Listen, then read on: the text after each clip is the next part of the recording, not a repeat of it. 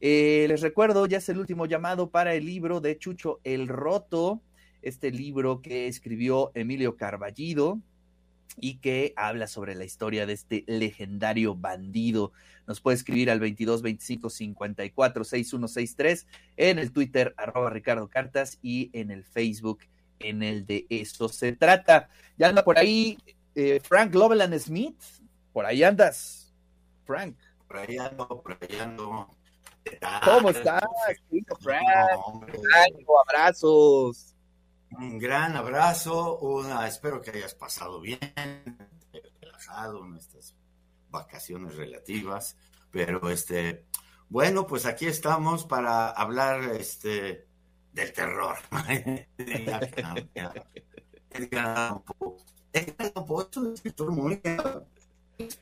Frank, vamos a ver si podemos corregir ahorita el internet. Eh, tenemos ahí problemas tanto de imagen como de audio. Hoy tuvimos muchos problemas con el internet. Bueno, ustedes ayer se dieron cuenta que una gran compañía de telefonía, de internet, tuvo muchos problemas. Se me hace que sigue con problemas.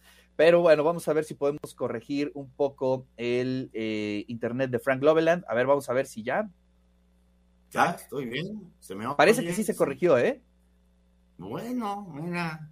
Sí, eh, fíjate que eh, el lunes mi segunda clase que tuve para iniciar el semestre la tuve que cancelar porque no había internet. Es más, no había línea telefónica. Exacto. Ni manera de avisar ni nada durante hora y media se cayó simplemente uh, el sistema, pues, y, es la primera vez que cancelo clase en siete, ocho años que tengo trabajando en la UAP. En fin, pero bueno, este, si se me escucha bien y está todo en orden, hablemos un poco de Edgar Allan Poe. Bueno, voy a elegir un tema en particular. Este, Edgar Allan Poe es un escritor que se hizo muy famoso a pesar de la crítica sofisticada, literaria, de las universidades y todo. Nunca fue muy querido en las universidades. Se le veía como un escritor comercial, etcétera. Pero se hizo tan famoso, este, su obra la ley en todo el mundo y nos dio una nueva manera de hablar del miedo, del terror. Sí, Edgar Allan Poe es desigual tiene cuentos bastante malitos y tiene cuentos extraordinarios. Eh, yo quería hablar, por ejemplo, de la casa de Usher. ¿no? La caída de la casa de Usher es un cuento que apunta exactamente qué es lo que hace este Edgar Allan Poe a nuestros miedos verdaderos. Hay dos maneras de causarle terror al, lector y incluso también al espectador de cine y demás que es asustarte con monstruos, con explosiones, con crueldad, con etcétera. Pero Edgar Allan Poe hace algo que es bastante diferente. Ah, los cuentos pueden tratar, sí, de cuestiones terribles, a veces tratan de cuestiones bastante hasta medio cotidianas, pero extrañas. Pero pronto nos damos cuenta de que de lo que habla eh, Edgar Allan Poe es de nuestros verdaderos miedos que evadimos a lo largo de la vida. El miedo a la muerte, el miedo al encierro, el miedo a, la, a, lo que tú quieras, a la locura, que estaba muy presente en el campo pero nos damos cuenta que nos está hablando de cosas reales, que si no nos queremos espantar es porque es algo que evadimos completamente, ¿no? No pensamos en eso. La caída de la casa Usher, por ejemplo, es muy especial. Desde que llega el protagonista dice, ay, güey, ¿qué lugar es este? ¿Qué casa es esta tan extraña? ¿Por qué hay unos vapores alrededor de la casa y del estanque que está enfrente? Y hay una grieta en medio. Y luego como va a visitar a su gran amigo al que no ha visto en mucho tiempo y su amigo ya está en la demencia su amigo tiene una relación con su hermana que es quizás más que íntima, ¿no? Sin, sin mencionar sexualidades ni nada, simplemente adora a su hermana y su hermana se está muriendo. Y, y esto lo ha llevado a reflexionar sobre la muerte y a reflexionar sobre un tema que sí es importante. Ahorita hablabas con ah, Juan Carlos de nuestra desconfianza de la ciencia. ¿no? ¿Realmente el universo es lo que la ciencia dice que es? ¿O existe una cierta animación en la materia?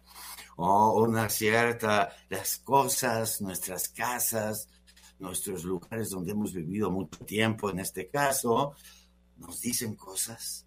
¿Hay algo en lo que no hemos querido pensar? Y el amigo es precisamente la demostración de esta locura.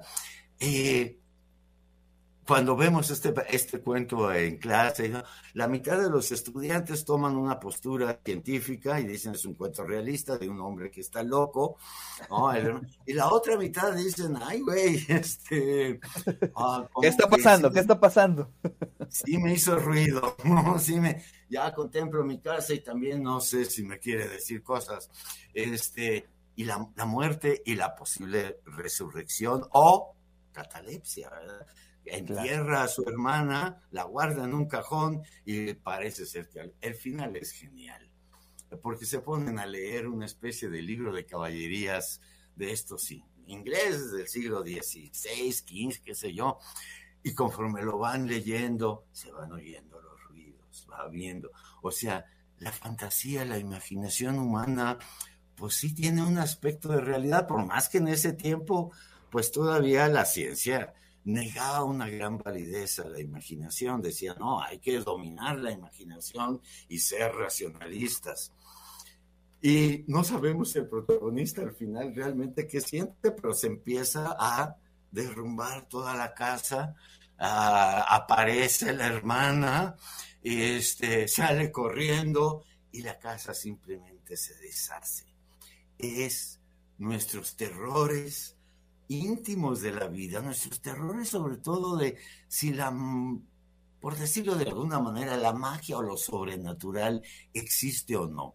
Y hasta la fecha, pues todavía, sobre todo en países latinoamericanos, como decía García Márquez, pues no creemos en las brujas, pero de que vuelan, vuelan. este, este, que no sabemos. Y ahora, precisamente y para embonar con lo dicho anteriormente en la entrevista con Juan Carlos, hubo, ha habido y existe un imperialismo de la ciencia. La ciencia cree que puede averiguarlo todo o nos promete eso y que todos los problemas del planeta se van a solucionar con tecnología. Es decir, la ciencia ya no reconoce sus límites. Y los límites son muy importantes. Yo le agradezco mucho a un profesor con el que estudié mecánica cuántica, que hablaba de esos límites, ¿verdad? Y nos decía, bueno, la ciencia nunca nos va a decir cuál es el sentido de la vida, ni por qué estamos aquí. Esas preguntas, no, es un saber descriptivo, describe lo que descubre y nada más. Y con eso hace tecnología. Y ese, a eso se debe el gran éxito de la ciencia, de que, bueno, pues tecnológicamente eh, lo que estamos haciendo en este momento es prueba de que la tecnología funciona, no perfectamente, se va, se Como lo estamos viendo en este momento, ¿verdad? O como hemos visto con el COVID, ¿verdad? Si, no, que si es grave, que si no es grave, que si este, que si el otro. La ciencia es un saber relativo muy útil, muy útil para manejar la materia muerta, que no se mueve. Con esa puedes hacer tecnología y todo esto. Ya pasas a la biología y a los seres vivos cuyas estructuras se mueven todo el tiempo, ya no estoy seguro. Y cuando pasan a la psicología, a querer definir la psique, la ciencia, ahí pues sí nos metemos en serios problemas. ¿Mm? Ahí sí nos metemos en serios problemas. Nos metemos en serios problemas porque finalmente, ¿no? ¿Qué tal si el universo habla? ¿Qué tal si el universo sí nos dice cosas, no nada más está, sino que también es? Este, Oye, eso, y eso ya se me antoja para que tengamos un mano a mano como antes con el doctor Omar, ¿no? para que podamos discutir estos temas. Pero bueno, está bien. Oye, a ver, ¿cuáles serían tus tres, cuatro o cinco cuentos preferidos de Edgar Allan Poe? Recomendado. Bueno, ya, ya, primero ya está mencionado la caída de la casa de Usher. Este, bueno, a mí también quiero hacer, parece, me gustó mucho de, de niño, cuando leí a los 13 años por ahí las aventuras de Arthur Gordon Pym. Me pareció una maravilla, ¿eh? una maravilla a, al niño que yo era, porque, pues sí, es una historia de aventuras que acaban mal. Yo había leído mucho Julio Verne y esas cosas, y, donde siempre, ya, ya estaba yo cansado de que las novelas terminaran bien, terminaran pues con todos felices, vivos, más o menos, etcétera y me encantaba de esa novela que de repente están en un barco volteado en medio de tres sobrevivientes y dicen, pues no nos queda otra que comernos a alguien si queremos vivir. Echa suerte, sale uno y se lo comen.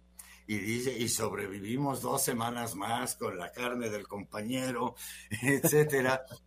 que yo me acuerdo que eso no pasaba en Julio Verne, por no, No, no, no, no, ni de broma hay una novelita, El Chancellor, de Náufragos también, que cuando se va a comer a alguien, queda otra, una que defiende la humanidad, se cae al agua uno y dice, el agua es dulce. Y están frente a la desembocadura del Amazonas y se salvan y todo. A mí me encantó con el morbo de un niño que se comieran a uno de los sobrevivientes en Arthur Gordon Pym, ¿verdad? y un final abierto, un final que no sabes bien a bien si es alucinación o qué pasó. Ese es uno de mis cuentos favoritos. Uno que quizás no sería bueno leer en este momento, pero La Máscara de la Muerte Roja es algo sensacional de gente que se encierra ante una peste, se aíslan totalmente, ¿no? Eh, y se encierran y siguen viviendo su vida como siempre, hasta que un día en una fiesta de disfraces aparece de muy mal gusto uno de los invitados disfrazado de la muerte roja. Y bueno, es no, pues qué mal gusto, hasta que descubren al final que efectivamente la peste ha llegado castillo, ¿verdad? No hay salvación, no hay dónde esconderse. El pozo y el péndulo. Ese ah, es un clásico. Me encanta, es un clásico. Este, eh, que empiezo a imaginar, ¿Qué, puede ser morir de esa manera? ¿No? Con una napa pasando encima del cuerpo, un péndulo que cada vez va más bajo y que te partirá eventualmente el cuerpo en dos. El terror, por ejemplo, tenemos terror a la muerte, sí es cierto, y lo escondemos mucho, pero también tenemos terror al dolor, a la muerte cruel, y es algo que se está desatando en nuestra época, ¿verdad? Este, no, no, no hay ya por qué hablar de los bárbaros antiguos. Los bárbaros modernos son de lo peorcito que ha existido. Y estamos en un mundo en crisis y en gran medida porque evadimos nuestros miedos. Porque nos sentimos, como decía Juan Carlos, superiores a la naturaleza. Y yo sí creo que somos parte de esa naturaleza. Somos por así decirlo, la otredad de la naturaleza. Pero parte de ella también. Bueno, este, Frank, eh, seguimos con los problemas de conexión, pero bueno, ya nos diste ahí un breve eh, panorama de los cuentos, de algunos de los cuentos de Edgar Allan Poe. Te agradecemos muchísimo. Te mandamos un fuerte abrazo. Que mejore la red para que podamos tener clases y programas. Están todos sus cuentos, ¿eh? Bueno, okay. Oye, ¿qué te, parecen, ¿qué te parecen las traducciones de Cortázar? ¿Bien? Ah, bueno, han sido muy criticadas, ¿eh? Sí, por eso te pregunto. alguna vez nos sentamos a leer unos pedacitos de traducción de inglés, y pues sí se toma muchas libertades, este Julio Cortázar, ¿no? Ya cuando no sabe bien a Se dio vuelo, se dio vuelo. Se refiere, este, pues le inventa. Y bueno, sí, no son las mejores traducciones que hay. Okay pero literariamente están muy bien, son muy legibles. Bueno, Frank, pues muchísimas gracias. Te mando un fuerte abrazo.